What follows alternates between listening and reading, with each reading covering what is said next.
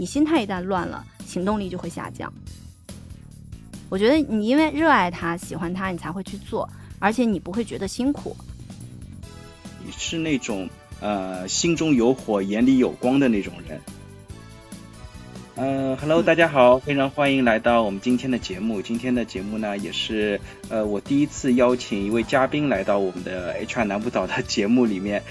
呃，这位嘉宾呢是热那亚小鱼，他应该是我见过的最最厉害的斜杠青年。呃，所以说今天是特别想邀请你来，呃，我们的节目一起来聊聊与和斜杠或者说和兼职或者是一些课外兴趣有关的一些话题，看看能不能碰撞出一些火花。然后非常欢迎小鱼来到我们的节目。Hello Hello，大家好，南部岛你好，我是日奈亚小鱼，我也很开心可以参与到关于斜杠青年的话题当中。呃，那我们就直接那个切入主题吧。然后，因为我想，因为我我知道你应该除了你的主业之外，还有大概呃四五项以上的一些斜杠经历吧。你要不可以帮呃我们先分享一下你自己呃除了主要的主业的工作之外，还有哪些呃其他的一些副业或者是一些斜杠的经历呢？嗯，好的好的。其实严格意义上，我也不是很确定自己算不算斜杠青年。反正这个确实一直都是我自己在努力的一个目标。因为我目前自己呢是在一家国际教育集团做一个项目的管理工作，啊，同时呢，我现在目前也是在喜马拉雅的喜博教育的攀登计划做第二十四二十四期五班的一个督导。啊，另外呢，因为我参加了攀登计划之后呢，也比较啊幸运吧，就是有证书啊，所以呢，我目前是在跟几个伙伴一起在进行有有声书制作啊。我现在目前有参与到三本书的录制当中，其中有一本是我自己这个试音重的版权书，负责旁白、女主演播以外呢，还有就是整体的统筹，就类似于导演吧，就这样的一个职责，以及全部的后期。我记得你之前还是有在一些其他的呃广播电台做一些节目嘉宾，对吧？嗯，对对对对，其实呃这个也可能跟我参与到有声书这个行业有一定的关系吧，因为我自己工作的关系，所以我是从呃二零一五年开始，我就是在北京城市广播的一档教育类节目做常驻嘉宾，啊，就一直到现在，基本上经常我是周五的时间都会过去录制一些跟教育相关话题的节目。对，跟这个就作为一个行业的专家吧，算是啊，跟当时这个节目的主持人一起聊一聊教育类的一些话题啊。而且呢，当时是节目的主持人，还有他们自己就是电台是有一些审听嘛，包括还有一些观众的反馈，我就觉得，哎，我自己好像还蛮感兴趣去做有声这个行业，并且呢，我应该还算是比较适合，所以我是在今年的七月份报名了咱们的喜马拉雅的这个攀登计划，我是当时的这个十九期的学员。明白，那你开始这些斜杠的，或者说一些其他的新的副业吧，就是你开始的时候有想过为什么要开始这样的一些呃斜杠的生活吗？嗯，怎么说呢？就是很多人会觉得你发展副业会不会是因为你嗯职业遇到了瓶颈期啊，或者不开心嘛？我其实是完全没有的，嗯，我在我自己现在这家公司已经做了八年了。而且我是从国外毕业回来，第一份工作就是现在这家公司，也算是从一个职场新人一直进阶到现在的这个中层管理吧。同时呢，我也是我们公司的项目的内训师，就是负责我们本项目的新人的培训工作。啊呃，我自己自己的一个感觉是，就是目前现在这份工作，因为做的时间比较久嘛，相对来说对于我呢是比较游刃有余的一个状态。就是我的很多本职的工作都可以比较按部就班的，然后效率比较高的把它完成好，所以呢，我就会有更多的一些精力去做一些其他的事情。我自己反正是一个闲不住的人，而且我比较希望自己的时间可以比较就是高效的去利用它，所以呢，我是把很多的这个时间拿来去丰富自己了。嗯，比如说我在去年疫情的时候吧，因为去年疫情大家都知道，疫情来了嘛，咱们就没法出去旅游啊，是吧？你的这个生活一下子就变成了除了工作，你就得在家待着。所以我那个时候就开始准备国内的这个 MBA 的考试啊。所以我觉得，嗯，就是在拿现在的这个有声书这个行业来说，我认为我选择它的很大的一个原动力还是因为我很感兴趣，就我真的很喜欢。比方说你做一些有声书的节目，或者说做一些呃像前面说自己录一些书啊，参加一些课程啊什么的，呃，我看你在朋友圈啊什么也会经常做一些分享。我不知道你们的同事或者说甚至是老板啦，会不会有一些特别的想法？因为很多伙伴在做一些就是工作以外的兴趣活动的时候，其实有的时候会比较担心啦，有的时候呃领导会怎么怎么想或者怎么样，而且特别你现在也是在一个比较重要的管理岗位上，呃，我不知道就是公司内部会不会对。对，对你有一些影响了。嗯，目前来看是没有的，而且包括我刚刚有提到，我不是有在申请国内的 MBA 的这个事情吗？其实他也一样会占用我很多精力，包括我未来去读书啊啊！但是我的老板是非常赞同和认可的啊，他也全力的去支持我，因为他也觉得我所有的这个提升，其实本身对于呃公司而言也是很好的。那我自己兴趣爱好这一部分，首先我是不会占用我自己正常职业的时间的。就是我主业的这个时间，我肯定是还是全身心的去投入到我的工作当中的。那我的就是业余的时间，我是怎么去安排？其实他们不会过问，反而我也经常，比如我们之前有做有声之夜嘛，我是负责我们有声之夜的一个作品，就是它是录制一个八分钟左右的一个这个短篇故事。然后我去做后期，我做完了之后，我发给我身边所有的同事啊、领导啊、朋友去听。我说你们帮我一起多提提意见，他们都觉得很棒、很厉害。对，然后他们有的也会帮我去提一些建议。我觉得这个就只要我们自己能够很好的去平衡我们的主业副业，嗯，其实不是什么太大问题。哦，明白明白，我觉得你这点上做的特别好，而且就是通过你的副业，其实另呃从一定程度上也促进了你主要的一些工作，然后帮你们公司也做了一些推广活动，我觉得这一点是的确做的特别棒。我不知道你现在就是比方说每周会呃分别花多少时间呃，比方说多少小时在你之前讲的一些呃一些副业或者兴趣上面。嗯，我其实没有就是刻意的去确定过自己大概主业副业会花费的时间。嗯，但是我明确的可以说明是我在副业上面花费的时间和精力还是非常多的啊。就除去我自己会给自己拆分的比较重要的几件事儿啊，一个就是我正常的本职工作的时间，第二个呢就是我肯定要陪伴我的家人，包括我的爸爸妈妈还有我老公的时间，还有就是我们一起运动的时间，对吧？你肯定要有一个 饱满的精神状态嘛。除了这些时间之外，其实我可能大部分的时间还确实都是用在了我自己喜欢的这个有声行业里面，包括自己录书。制作后期还要带这个攀登计划二十四期的学员，还要做自己的播客节目，对吧？就是这样，是是会用很多这个时间。但我可以在这儿跟大家大概分享一下，就是我自己是有一套自己的时间管理的法则的。就我知道有很多人在做时间管理的时候都是用那个四象限法，对吧？先挑所谓的重要紧急的事情优先做这种啊。实际上自己在我这里啊，很少会有所谓重要紧急的事情。因为我基本上会提前一天，或者有的重要的事情，我可能提前一周就会确定下来他要做的这个时间，然后我把这个正常我一天要工作的事情，我会提前先罗列出来，我把认为重要的事情我都会优先完成啊，但是我不会等到它紧急了再去做，然后呢，我会把自己相对零散的时间拿来高效的利用去做另外的事情。举个简单的例子，比如说我们二十四期的学员他们会进行一些小打卡的练习，就是练基本功嘛。那我比如说，呃，吃饭的时间呀，或者是有时候在乘坐交通工具的时间呀，或者在运动的时间啊，我都会抽这些零散的时间去听。这样的话，我也不会说浪费掉我其他重要的这个时间。我觉得最重要的一点就是，我们把时间管理好了以后，我们就进行一个良性的循环，这样你不太会出现说你的时间跟你的事情。呃，就是变成这个一团乱麻的状态，因为一旦你忽然发现有一个紧急的事情的时候，你的心态会不好。你心态一旦乱了，行动力就会下降啊。而且我觉得啊，就是因为我们做过管理的人都很清楚，其实身边是有一些非常好用的时间管理工具的，对吧？就是你只要善于去利用这样的一些工具，也是能提高你的工作和你生活的效率的。当然，今天我们不是讲时间管理，我们就不赘述了，是吧？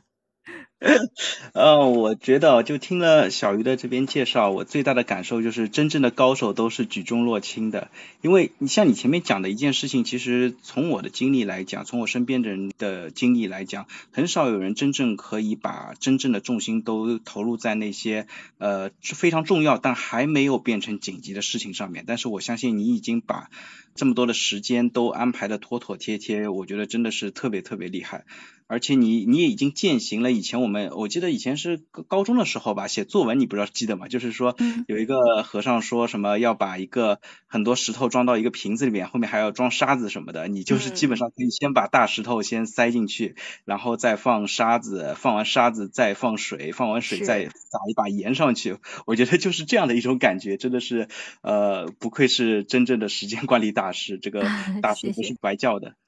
对，真的有这个意思，嗯是的。对对对，我觉得，我觉得这一点特别好，而且对于我们，不管是你做不做斜杠，或者是。怎么样来生活吧？因为其实我们整个的现在都市的一个生活节奏整体都是比较偏快的嘛。不管是你你是在什么样的一个状态下，你都会有很多的时间的点需要去去安排，有很多重要的生活的或者工作的或者一些其他方面的一些重要的事情安排。能够像你前面说的这样的，能够很好的去安排它的话，我相信整个的人的整体的状态都会有一些不一样的变化。对，那我另外一个问题呢，我我就想了解一下，就是呃，因为你其实还是花很多时间是投入在一些自己的，比方说有声书啊，或者是一些跟他有关的一些活动上吧。我不知道您您的先生是是不是对你这些活动比较支持，而且你可能有的时候跟他可能沟通会不会变少啦，或者怎么样？我这个比较隐私的一个话题啊，不知道方不方便？呃，方便，他他也是很支持的呀。我在一开始报这个班的时候。报这个攀登计划的时候，我也有跟他去商量，我说我挺喜欢的，然后我也挺想去做的。嗯，他就觉得你喜欢的事情，你就要去做呀。嗯，特别好，特别好，有一个有一个特别支持你的你的老公，对吧？呃，他有他有没有做一些他自己的一些副业，然后你也特别支持他？我不知道，我相信一般来讲都是我们说什么打造学习型家庭，或者是打造共同的。呃，奋斗型的或者是怎么样的一些家庭，我不知道这这方面有什么经验吗？他的副业就是照顾好我吧。哦，太幸福了，这边还有，然后然后然后给我给我给我做好吃的。就我先生工作是非常忙的，嗯，然后所以他能够有的时间基本上都在休息和就是嗯，把我们这个家变得更好吧。对比我要称职很多。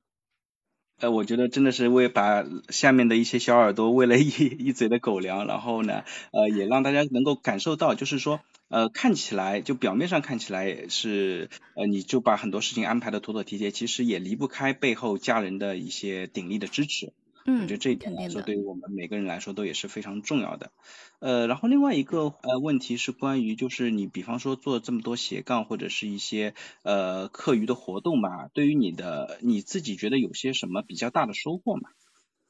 呃，我我自己觉得其实有几点收获是很重要的。第一个呢，是我因为。包括像有声书啊等等，其实我也有很多其他的爱好，比如我也很喜欢画画呀，我基本上在之前每周我都会去啊。我也很喜欢旅游啊，我也很喜欢看书。我还是北京这边这个，我不知道咱们知不知道，就是樊登读书会嘛，我经常参加他们的线下的活动。对，所以其实有很多对这种的活动，我经常会去参加。有一个让我来说很大的收获，都是就是我会认识一群有相同兴趣的伙伴。因为我觉得你在任何你感兴趣的这个道路上去，就是坚持走下去啊，嗯，绝对都不是一个人，一个人也走不远，你肯定都是需要有伙伴同行嘛，大家互相鼓励啊，互相支持，才可以就是接着玩下去嘛。我觉得你因为热爱它、喜欢它，你才会去做，而且你不会觉得辛苦啊，然后你就会愿意做更多的尝试和学习，嗯，这个是我觉得很大的一个收获。对，呃，如果说别的方面的话，呃。就是除了友谊啊，和我自己觉得，就是在我自己做的这个事情上面会特别有这个成就感这两件事情之外，我还想多提一个事情，就是很多人会觉得做副业，我一定要先考虑能不能变现这个事情，对吧？有很多人都会去考虑这个。对我在考虑这个事情上面是就是这么思考的。首先呢，我们不能单纯的去把挣钱和变现放在我们做副业的第一位上。因为这样你是很难去走得长远的，任何一个行业都是，包括我们的本职工作，对吧？我经常在我面试团队新人的时候，我就会告诉他们，我说你先不要考虑能不能挣到钱这个问题，因为能不能挣到钱，如果你能坚持做下去，你能够有耐心去学会积累，你如果能成为这个行业的专家，你都是可以挣到钱的，对吧？你像有声行业也是啊，也是有很多大咖都是挣到钱的。但是呢，我觉得最主要的是，像我刚刚说的，你要有耐心，你要给自己多一点时间，还有就是你要多用心。经常我们不是说嘛，就是你不要急，让子弹飞一会儿，是吧？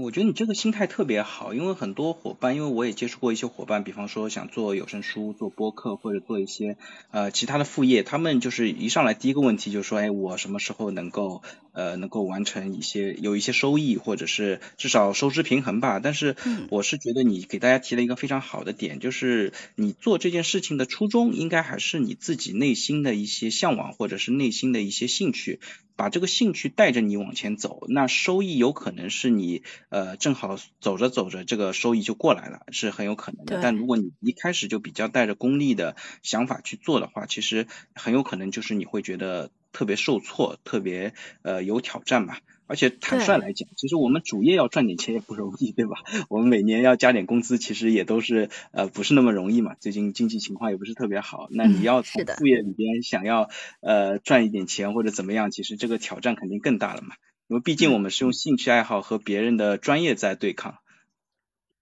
其实有很多小伙伴，他们都是希望就在生活当中增加一些斜杠或者一些呃主业之外的一些副业。那我们现在经常叫它 Plan B 嘛，因为我们可能自己的主要生活叫 Plan A，然后呃就是主要的一些生活，不管在职业上或者是其他方面，可能遇到了一些天花板或者是一些挑战，那觉得自己还有点时间，还有一些余热，想开想好好的呃调动一下自己的这些余热。我不知道你给这样的小伙伴有什么建议吗？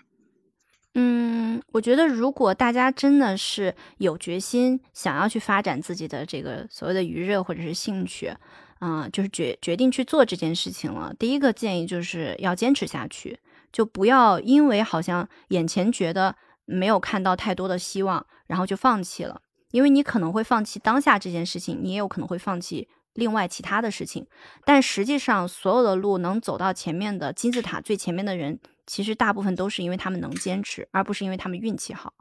对吧？第二件事情就是，我觉得如果你真的打算去开启你的斜杠生活了，你就要去找你的伙伴，嗯，尽量不要一个人单打独斗，对，因为呃有同行的伙伴跟你一起的时候，你会发现很多困难没有你想象中的这么难了。大家每个人他会有自己的能力，然后有可能这个能力就刚好跟你是互补的。嗯，另外呢，我我不知道大家有没有读过一本书叫《异类》u liars 就是有可能大家没有读过这本书，但是大家一定听过这本书里面的一个成功的法则，叫做两万个小时的法则。就是我觉得，就是任何的事情，你只要坚持反复去做，超过两万个小时以上，你都可以成为这个行业的专家。所以，嗯，能够把我们的时间去高效的利用好，然后去在这个呃你需要的这个领域里面去反复打磨自己，也很重要。嗯，明白明白，总结的非常好。我是觉得，呃，最主要的还是坚持吧。然后有一群伙伴，我相信是可以帮助你更好的坚持。就像我们一直说的，就一个人可能走得更快，然后一群人可能走得更远。呃，我不知道你现在在做这块的话，你现在就是找伙伴方面有什么一些经验吗？就比方说找怎么样的伙伴可以跟你可以一起走得更远，因为坦率来讲，就是以我的经验来讲，很多时候我们开始一个新的项目，或者说呃学一个新的课程吧，一开始大家都兴致满满，然后等大概走了三分之一到一半的时候，就感觉已经有一半伙伴开始掉队了，后面可能掉队的越来越多，我不知道怎么样能够找到一个可以一起前行的伙伴，这方面有什么经验可以分享吗？嗯，就比如说像咱们现在的这种班级。对吧？就是你肯定都会有这种要学习的一起的这种兴趣班啊，或者是这种线下的活动。其实第一步就是你要先打开自己嘛，就是你首先要让别人知道你是什么样的人，然后你要让别人能知道你有什么样的优势。我有时候觉得啊，你之所以能找到共同在一起的伙伴，走得很长远，肯定不只是因为伙伴们就是刚好是你所需要的，而是同时这些伙伴也需要你。所以你首先要先把自己打开。就是先要告诉你想要就是斜杠的时候一起的这些同行的伙伴们，OK，我准备好了，我有哪些优势，我又需要什么，我们以后要做什么，对吧？这样的话，你自然能吸引到一些同行的人，这样你自然也不会轻易的去放弃。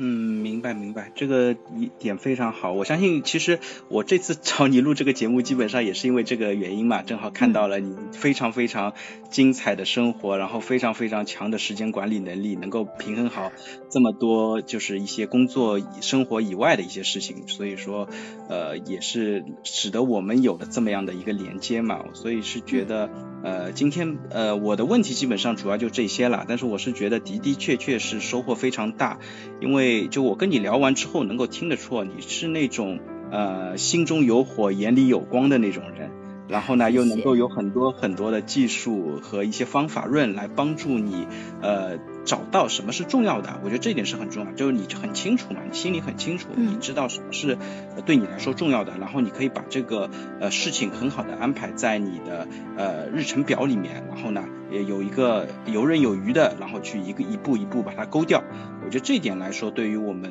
每一个参加今天讨论的伙伴来讲都是非常非常有帮助的。然后我这边的问题可能就这些了，然后非常感谢你今天的时间。谢谢，也谢谢我们南部岛，愿意就是邀请我来参加这个节目，也特别开心。